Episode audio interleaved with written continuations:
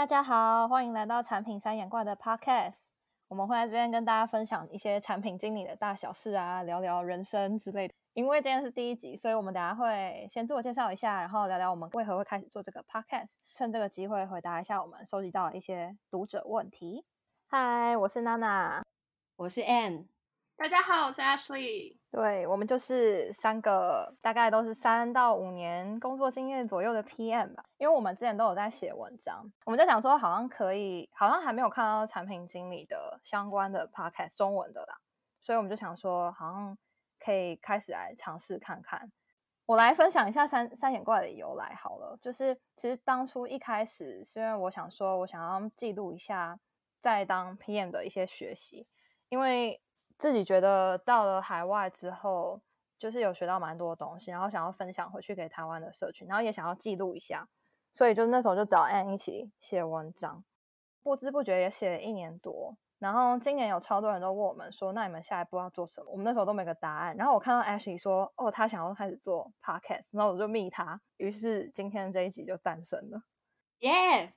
为了开始做这个 Podcast，我们其实之前有做一个问卷。感觉大家会蛮好奇问卷内容，嗯、所以我今天来跟大家分享一下。然后，其实我们一直对于形式上面有蛮多的讨论，然后发现其实大家都还是比较偏好 PM 对谈，不管是我们四个人之间互相对谈，嗯、或者是我们真的邀请业界的其他人来跟我们讨论一些大家会感兴趣的议题。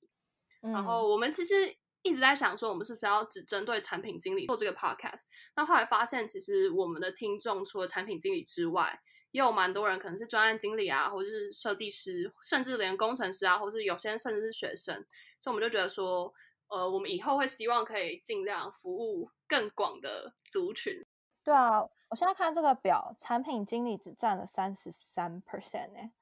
好像没有很多哦。就觉得其实大家都对产品或是对科技产业这件事情是有兴趣的，嗯、然后所以我们觉得我们其实。不只是产品经理的工作内容，我觉得好像也可以分享更多产业的事情啊，或是大家是怎么做学习的。再来是年资的部分，但发现我们其实族群蛮年轻的，就是跟我们差不多，都是可能大部分都是五年以下的工作者，所以我觉得可能大家在这个阶段对于产业啊，或是对于职涯上面有比较多的迷惘跟探索的需求，所以我觉得这是我们未来会好好服务大家的部分。嗯，然后最重要、最重要就是想听的内容。就其实这个跟我觉得跟产品三眼怪平常在写文章的内容好像取就是路线差不多。第一个主要是合作沟通，就其实大家因为 PM 其实确实是一个可能团队中负责主要沟通的角色，所以大家蛮好奇，哎，跟其他团队的 PM 怎么 co-work 啊？然后跟不同职能的人，或者是你甚至是可能向上管理，跟你的老板怎么沟通？第二个部分就是主要是产品知识，包含可能流产品开发流程啊，或者是 brainstorming 的这些呃探索的过程，或者是一些实例的分享。感觉大家其实对于呃 PM 的产品技能啊、知识上面的了解是蛮有渴望的。嗯，呃，我看到很多人问说想要听 PM 的甘苦谈，这其实我有在我自己脸书上面问说，大家是想要听抱怨呢，还是想要听如何从苦转甘？就是这种怎么讲，可能每个产业或每个产品的 PM 蛮不一样的，所以就变成很多人想要听听看，大家在不同的工作环境之下可能会有什么样的故事。嗯，然后第三个部分就是产业观察，就是包含在不同国家啊、不同文化或是不同产业、不同产品的一些心得分享。然后第四个部分就是比较职涯学习的部分，包含可能要怎么转职啊，怎么规划自己的职涯啊，怎么样去。点亮自己的 PM 技能树，然后怎样可以一直不断的成长，这个好像也是大家非常有兴趣的。然后我们也从问卷里面挑了五题问题，想说今天这一集可以来跟大家聊一聊。我们就来回答一下大家从我们问卷里面有提出一些比较多人都有疑问的问题，然后我们刚好也觉得我们可以分享的。好，第一题，嗯、进入产品经理的职涯后，最大的成就和收获是什么？Ashley 要先来分享吗？好啊，其实我自己觉得我的世界观好像有蛮大的变化，讲的好像是什么电影一样。对，就我我其实也不太知道这这算成就还是收获，但我真的觉得我现在就是所有的事情人生的所有事情，我都会套用就是产品经营的思考方式。有时候我都觉得有点走火入魔的程度，就是有点可怕。但我自己是觉得还蛮棒的。但是有时候就觉得天哪，我好像工作跟生活有点分不开。哦，我觉得我可以，我可以理解，因为我之前就是工作上比较低潮的时候，然后那时候就去问我的主管说，你觉得我应该要怎么办？然后他就给我一个 framework，让我可以 分析自己啊，然后有一些 action item，就其实跟做产品是蛮像的。我自己觉得的话，就是除了你刚刚说的那个，就是产品经理的思考模式以外，我觉得好像也更了解这个世界是怎么运作。比如说，我们可能就会去想说，当然看到这个新的产品出来，你可能会想说，你可能会去思考说它是怎么行销，或者它怎么定位它的产品，然后还有在这个产业当中每个。角色是如何合作，一起把这件事情做好，每一个 business 是怎么赚钱等等，就是我觉得好像会不知不觉开始去思考这些事情。我自己觉得有一个收获是，我就是出海之后还蛮大的收获，就是去了解不同国家或文化背景产生的不同用户行为。像之前在呃新加坡的时候，常常去东南亚国家做呃 user research，自己的同事也都是来自不同国家。所以跟他们相处下来之后，就可以知道说，哦，原来这个产品在这个国家会这样做是有它的原因的。然后我觉得这些理解让我觉得很有趣。And 觉得嘞？嗯，之前我写一篇文章是 PM 的一天吗？就是你有写过这个题目，对不对？哪一篇啊？我忘记了。就是就是你的一天，然后里面就有一些就是当 PM 的小 paper，然后我朋友我就他就说是不是就是做 PM 的人生活感觉都很累，就是就是什么事情都会定目标啊，然后 就是好像会用专案来管理自己的做的每一件事情，例如说找工作也把它当成一个专案在管理等等。但我觉得好像真的就会渐渐发现做这个工作的一些方法其实可以运用在生活上嘛，就我觉得。刚刚你们讲的都有点像这样嘛？我是好像会用，就是有些事情，就是当我听不懂我朋友在讲什么的时候，他就会说：“我跟你说，你的 KPI 就是什么什么什么，然后你这个东西就是 deadline 是什么什么什么什么之类的。”那我就说：“啊，我懂了。”就是我会马上 get 到，本来都听不懂他在讲什么，然后他一讲完这个，我就说 very clear。那我们 quarterly end 的时候再来 quarterly end。我之前好像也是，就是我跟产品设计师聊天，然后我们就在说，就是如果有时候假设你跟男朋友吵架，或是你跟你的朋友吵架，要怎么解决？然后，然后他们就会说，可能可以用类似 user interview 的方式问 five whys，然后就一直问，哦，你为什么觉得不开心？哦，你因为呃这样而不开心，那你觉得为什么？叭叭叭叭啦，这样。所以我觉得好像说不定不止 PM，就是其他职能的人 也会有这种，就是。职业病，对职业病，哎，对我也觉得，就很多就用在生活上，好像蛮蛮好用的嘛。我不知道，说不定其他工作也会有这样啦。就是对他们，可能其他工作也会有工作上觉得日常生活用得到的一些、嗯、一些小配包嘛。然后可能是先从工作学来，才发现用在生活上其实也没什么问题。我自己的收获嘛，我觉得是。我觉得可能跟你们有点像，就是我觉得我更有同理心，然后可以接纳很多不同的事物。我觉得跟娜娜刚刚讲，呃，出海工作听到不同国家的人，可能会有一些不同的 use case 或是行为，也有一点像，就是嗯，可能因为要做 interview，所以你就会发现每个人背后可能做同一件事情有不同的理由，然后要去解决同一件问题，就是是真的有很多不同的方法。然后就是因为，嗯、呃，在做产品的时候，实际上会感觉到这件事情，所以它慢慢的就会影响我的个性嘛。我觉得有一点受到影响了。嗯嗯嗯。我觉得另外一个差很多是，相比我以前的工作，我以前在做 PM 之前的工作，其实都比较呃，算是单打独斗就可以完成。但是我觉得做产品就真的蛮需要团队合作，因为它就从一开始你们要去做研究，到最后它可以 deliver 上线。一个功能啊，产品或是一个解决方案，其实就真的是一整串，大家都要很密切的一起合作。就我蛮喜欢大家一起像是一个 team，一起有一个目标那样的感觉。我也很喜欢。像我们之前就是产品推上线之后，我们会一直看着那个 database，然后看有没有用户真的下订单。然后出现订单的时候，整个团队都会很开心。就我觉得那种 celebration 的那种时刻，就是蛮有那个团队感。嗯。然后哦，我自己觉得最后一个收获就是了解我们每天在用的这些网站或是软体背后的逻辑跟基本架构。然后不知道哎，我觉得就这件事蛮有趣的吧。就是以前不是做这个工作的时候，不会去注意你自己在用的这些软体，它有没有什么做得好跟不好的地方。但是做产品工作之后，就会从另外一个角度去看你每天在用的这些东西。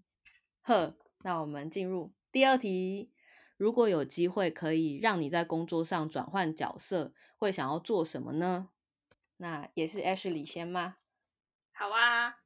我自己的话，我自己蛮想当 user researcher 或是 data scientist，就是他们两个蛮不一样，但是因为在 Spotify 这两个职缺其实挂在同一个 team 下面，叫做 Insight Team，然后就是分别会从质化或是量化的角度提供团队就是产品啊用户的想法跟意见。然后我之所以想做这两个工作，是因为我觉得自己在当产品经理的时候，每次跟他们讨论事情，我都会有蛮新的想法，所以我就会觉得、嗯、哇，是一些让产团队跟让产品变得更好的角色。然后，嗯嗯、所以我就蛮想成为这样的角色，因为我觉得虽然产品经理有那个决策权，但是能够给他那种决定性的 data 或是 insights 的人，好像都是来自 user researcher 或是 data scientist。我觉得他们很神，嗯、他们是我内心中的神。真 的，对，我我要辅助一下，工程师也是我心目中的神。怕得罪人，设计师也是我们的神。开始一个一个补充。哦，对，设计师也是我的神啊！天哪，居然漏掉设计师。客服跟行销有人在旁边哭了。QA 也很重要。完蛋。没有啊，我觉得我可以 relate，因为我其实如果真的要换的话，我也是很想要当 user researcher，因为我觉得就是产品探索跟研究问题这一块，就其实真的很深很广，然后可以就是研究很久，然后其实有很多种不同的研究方法都可以挖到那个 insight。只是我真的就是刚你有讲到，就是比较可惜是 researcher 在产品决策上，就是通常不是他负责做那个 last call，所以我就一直在想说。如果是这样子的话，我到底 O 不 OK？还是我其实还是想要有那个决策权？但我还是不排除。我其实一直有在想、欸，哎，就是一直在想说，未来转职或者是过几年，是不是可以去做做看 researcher？And 会觉得，And 有想过这样子的问题吗？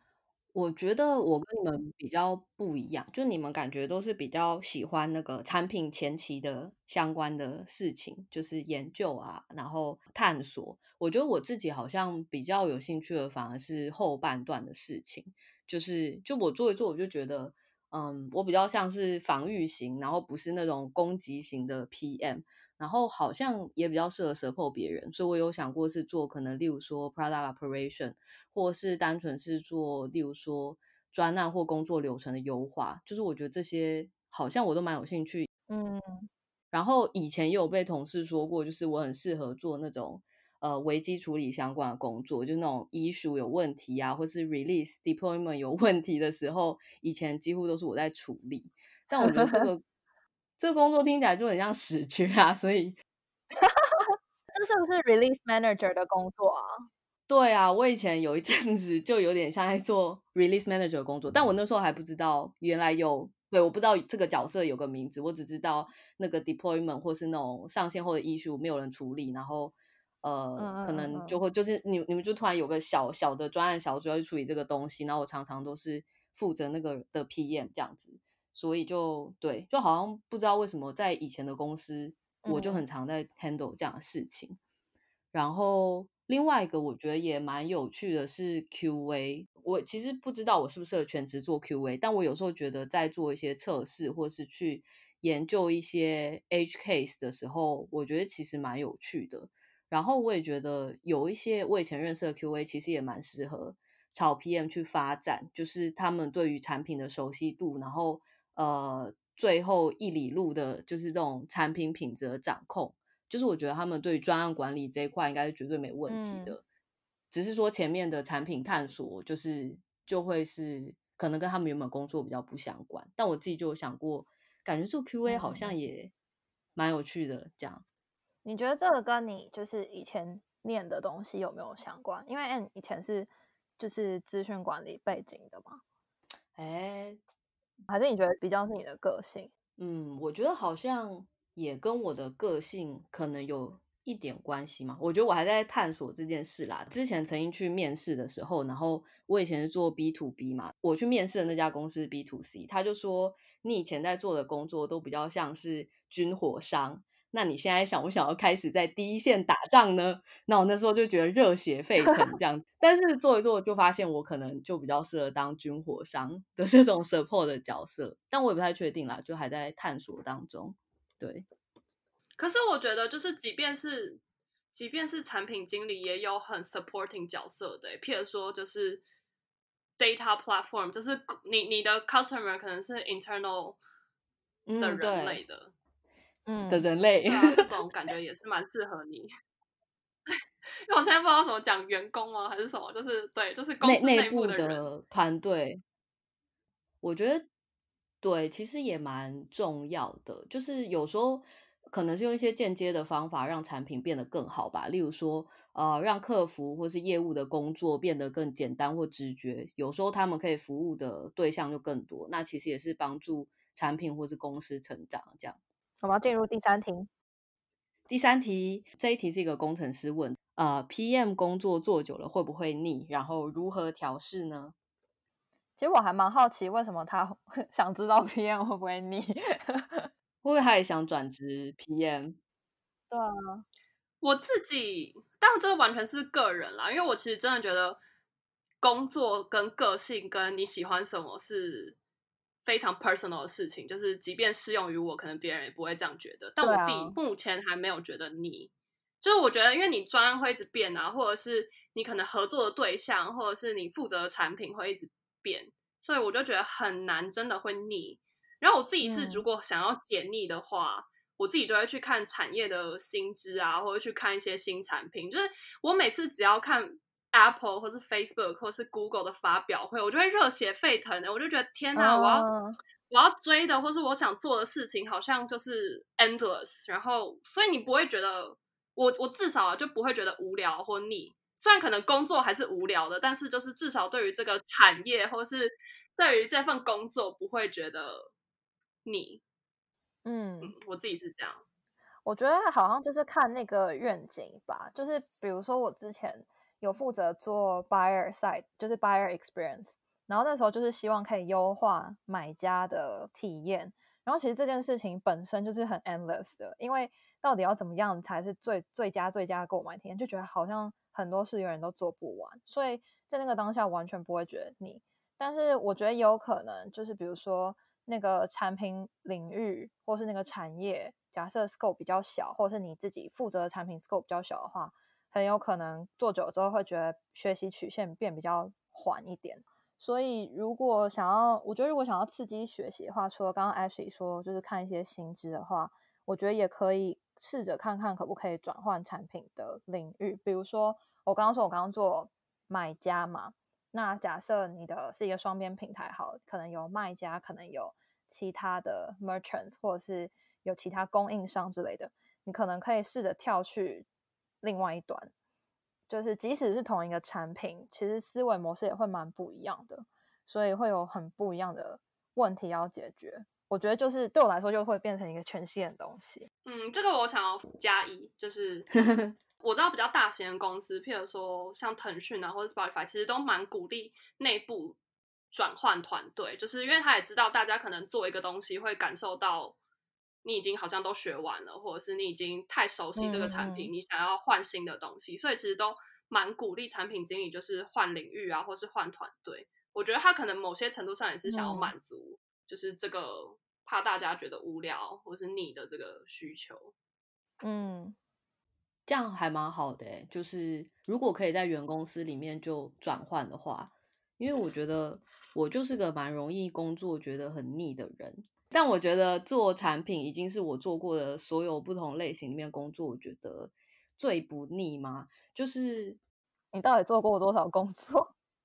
我做过，如果以类型来讲，应该算四种。现在就是主要在呃网络或是产品这边做 PM。这工作好的地方是它呃有持续性的进展，就是你是看得到持续性的回馈的，然后这件事情不需要太久才会看到。就我觉得我过去做的一些工作，可能是要么是要它要推动非常久，你才看得到成果。我觉得这件事情会腻的原因，就是你可能看不到最终什么时候，它是四年后才会有改变吗？还是怎么样？然后另外一种是，嗯、假如是你是每个月或每个礼拜要做一模一样 routine 的事情，那种事情我自己也觉得好像比较容易腻，除非你有蛮多的权限，是可以去改善工作流程，或是做一些不一样的创意这样。所以我觉得产品已经我自己觉得算蛮不腻的啦，但的确也是要看人。然后腻的话，嗯、我觉得也是就是换产品或是服务的对象，或是换公司吧，就换合作团队这些。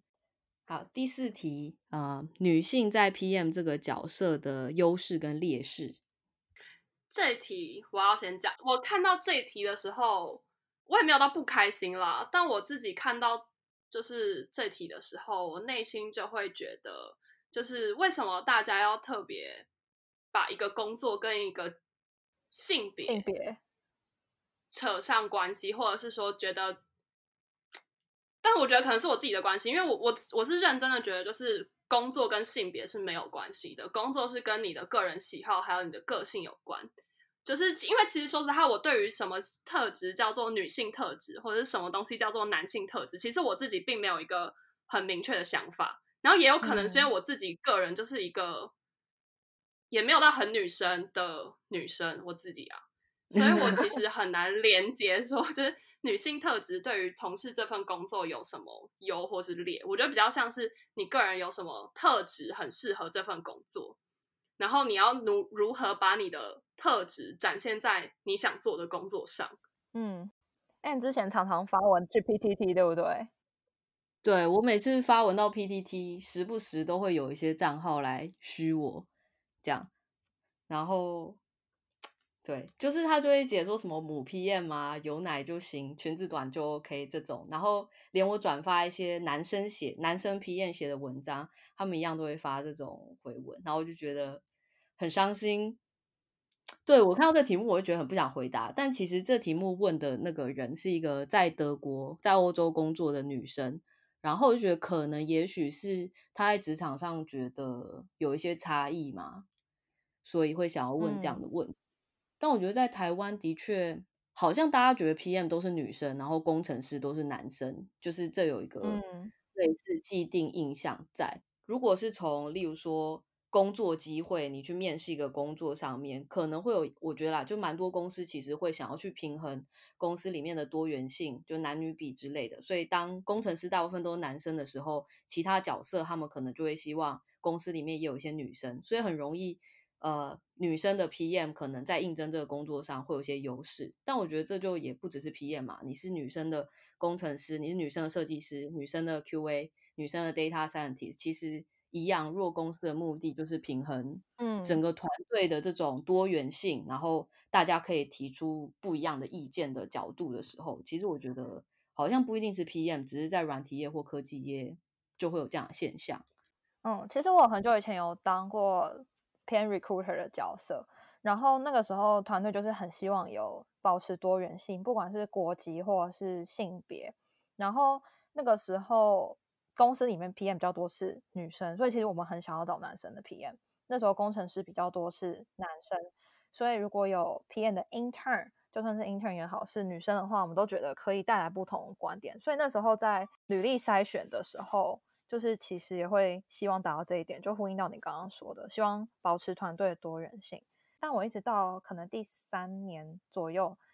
才开始思考性别这个问题。我记得我去年有问 Anne 说，你们有有没有大家的现在团队里面的男 PM 的男女比啊？因为我发现我出国之后，男性 PM 的比例开始上升，我不知道为什么，在我现在待的团队啊。每次我去开 PM 的 weekly sync 的时候，只有我一个人是女生，而且只有我一个人是亚洲人，就我现在在荷兰嘛，所以我那时候就会觉得，虽然公司已经很努力去怎么讲，希望就是可以 diverse 然后 inclusive，但是其实不知不觉，好像当 PM 当越越来越资深，很多主管其实都是男性居多。我之前在跟我前主管聊天的时候，他就跟我说。就是我在沟通上可以再更强硬一点，因为他觉得我可能沟通方式比较 soft，就是可能跟我自己个性有点关系吧，就是我会想要用比较人性化的沟通，然后去 consider 可能每个团每个每个 member 的可能他们的反应啊，或者是让他们可以就是比较安心的工作，然后但是我觉得。尤其在海外，可能对，但是公司对产品经理的期待是你要可以去当一个领导者，所以在必须硬起来的时候，就必须要很果决这样。但其实我不太，我自己个人不太习惯这个表达意见的方式。我不知道是不是因为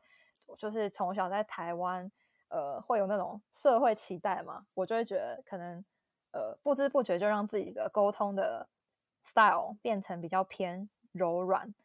这样子，你们会有这种感觉吗？呃，我其实最近在跟一个在 Netflix 工作的姐姐聊天，嗯，然后我其实我我跟她聊天的结论有点觉得这不太是，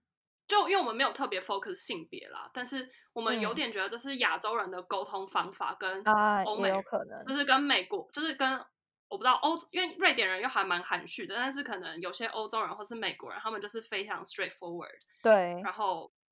再加上，我觉得可能亚洲人的教育，至少台湾就是蛮，我们从小到大都被教育成就是，然后老师说什么你就有可能，你就乖乖就是、嗯、哦好这样，然后大家不太会发表意见，或者是就你知道连问问题，大家压力都很大，很怕被同学笑。但是我就觉得好像某些程度上是亚洲的教育方式跟那边的教育方式不一样，哦、导致大家不太敢表达意见，或者是。即便表达意见，你都是要想很久之后你才敢去讲。嗯，我同意。对啊，我我觉得我这个感受还蛮深刻的。像我，尤其来荷兰之后，就是我主管会一直鼓励我要 speak up，就是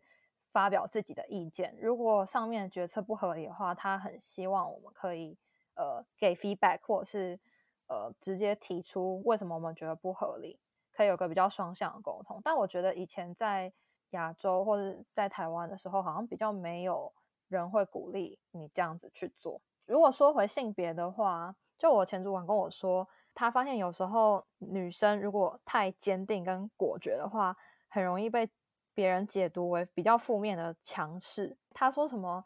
有可能就是男生在听到女生很强势的时候，就会想起小时候被妈妈骂的感觉，所以会有容易有那种负面的想法。我不知道这是真的，但是我从那个时候开始想说，哇，那这样子，如果想要成为一个真的好的 Prada 的 leader 的话，那我应该要怎么样去调我的那叫那叫什么 speaking tone 嘛？可以让大家觉得我是坚定的，但是不是 aggressive 的。但我觉得很难，我还在思考怎么样在我自己原本的个性跟我想要成为的那个样子中取舍。嗯，这真的超难。对啊。天哪，这个话题好沉重哦！不会啊，我觉得还蛮还蛮呃合理的。而且我就是我另外一个完全可以懂娜娜的难点在于，就是因为其实英文也不是我们 native 的语言，对，所以就等于说，就其实这个语言我们常常很多那个那个字的意思，就是我们觉得都一样，可是对他们来说，其实可能有轻重之分，对，有那微妙的差别。我觉得讲话的时候，我都会很。谨慎，然后很战战兢兢，很怕自己用错词，然后带给别人错误的意思。嗯嗯嗯嗯，这好像就变成是 native speaker 跟 non-native 的那个差异。对啊，我之前看了一本书，叫做《文化地图》，然后它里面就也是在讲不同的文化里面大家沟通方式的不同。然后它里面就是把亚洲人，例如说华人或是日本人，分成。忘记它的实际用词，但意思就是说，嗯，不管给什么正面或负面意见，都非常的委婉。然后我们自己待在同一个文化里面的时候，嗯、我们不会觉得这样有问题。所以我觉得在台湾，可能大家不会特别去说，嘿，你要就是呃再更积极一点，或是更强一点，是因为大家其实听得懂那个潜台词。就是当我说，哎，我觉得这地方可能要改一下的时候，意思可能就是我觉得不行这样。然后，但是给我改，对，请改，请改，或是请说服我，就是你的你这个设计的理由是什么之类的。但是我们出国之后，就会遇到就是例如说呃美国人或是欧洲人，他们不懂我们的这个潜台词，所以当我们还试图想要用那种方式去让他们理解我们的意思的时候，大家那个轻重程度真的就会差很多。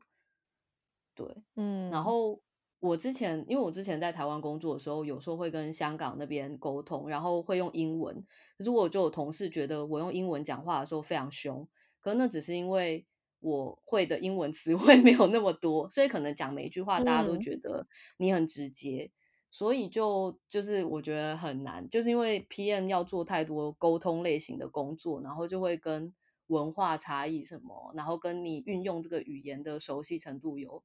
很大的。不一样嘛？对，嗯，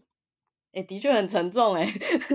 完全同意，我完全就是 can't agree you more，想要站起来鼓掌。但我那时候看到这题想要选，也是因为好像在台湾听到 PM 就会想到女生哦，一群工程师里面有一个女生，然后在那边跟工程师 叫我说：“哦，你可不可以帮我做快一点？” 就是我觉得好像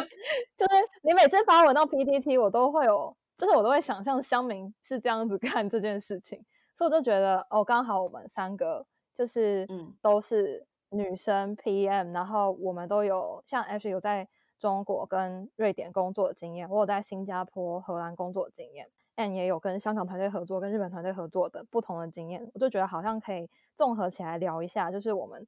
去了不同国家，看到职场文化之后，回头看就是台湾对于女性 PM 的印象。就觉得好像会蛮有趣的，所以我也不是故意挑这题 让大家觉得就是好像在批判什么，对啊，我就觉得这题还蛮有趣。好，难以结尾的一题是怎样？好啊，呃，第五题，产品经理对你而言所代表的意义是什么？如果用一句话来形容，是什么呢？这题好像面试题目哦。我我想分享一个我自己觉得。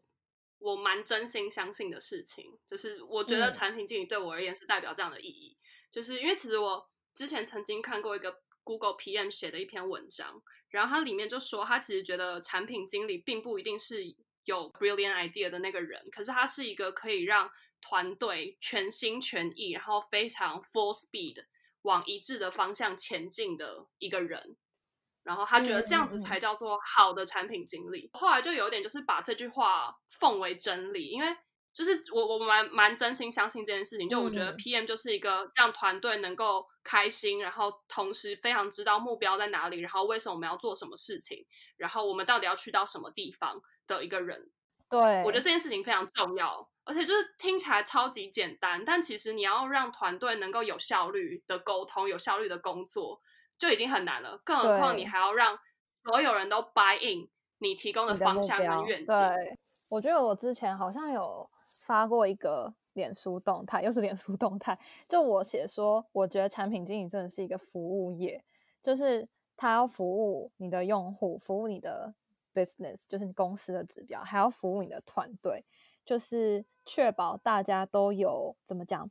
呃，用英文讲的话，应该就是。呃、，set up 你的团队 for success，就是让你的团队可以成功。就其实这就是产品经理最重要的目标，让你的团队跟产品可以成功。所以其实就是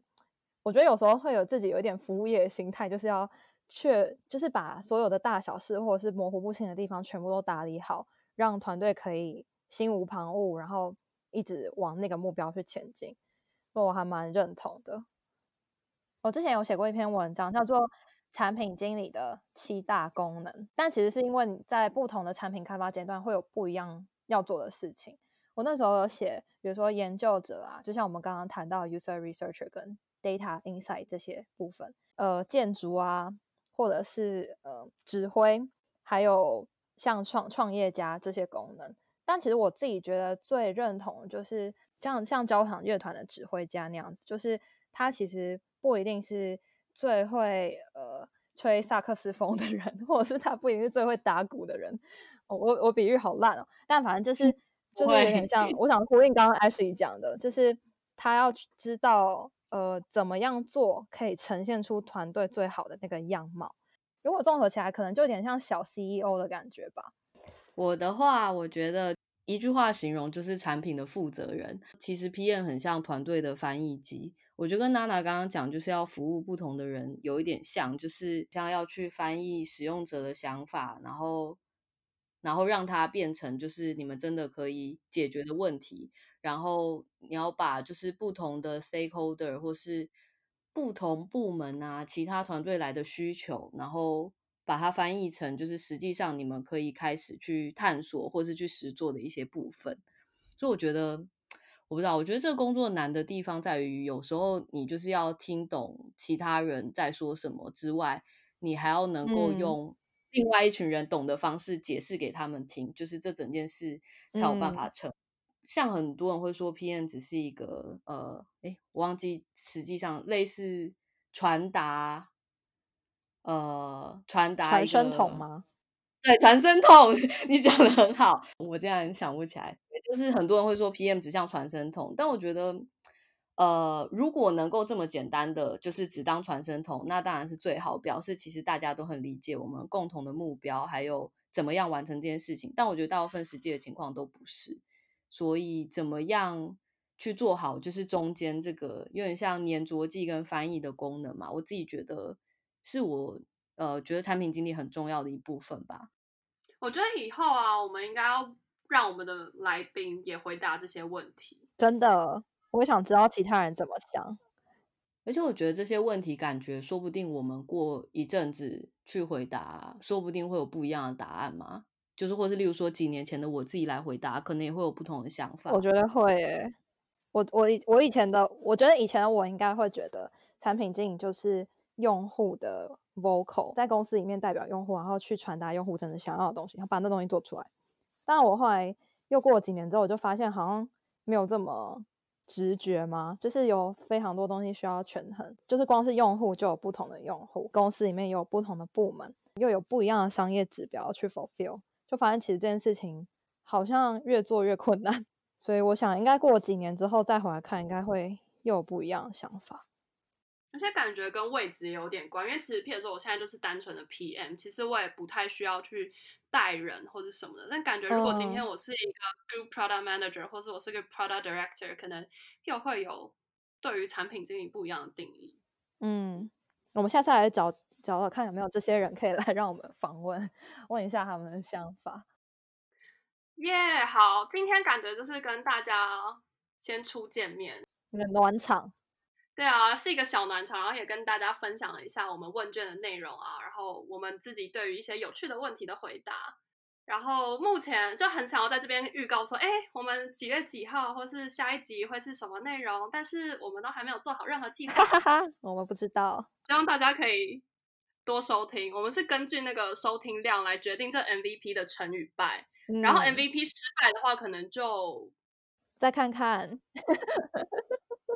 可能没有下一集，所以大家请再帮忙多分享，然后多推荐你身边的人，以及如果有更好的建议，或是很想听什么内容的话，也欢迎跟我们说。耶，谢谢大家，大家下次见，拜拜。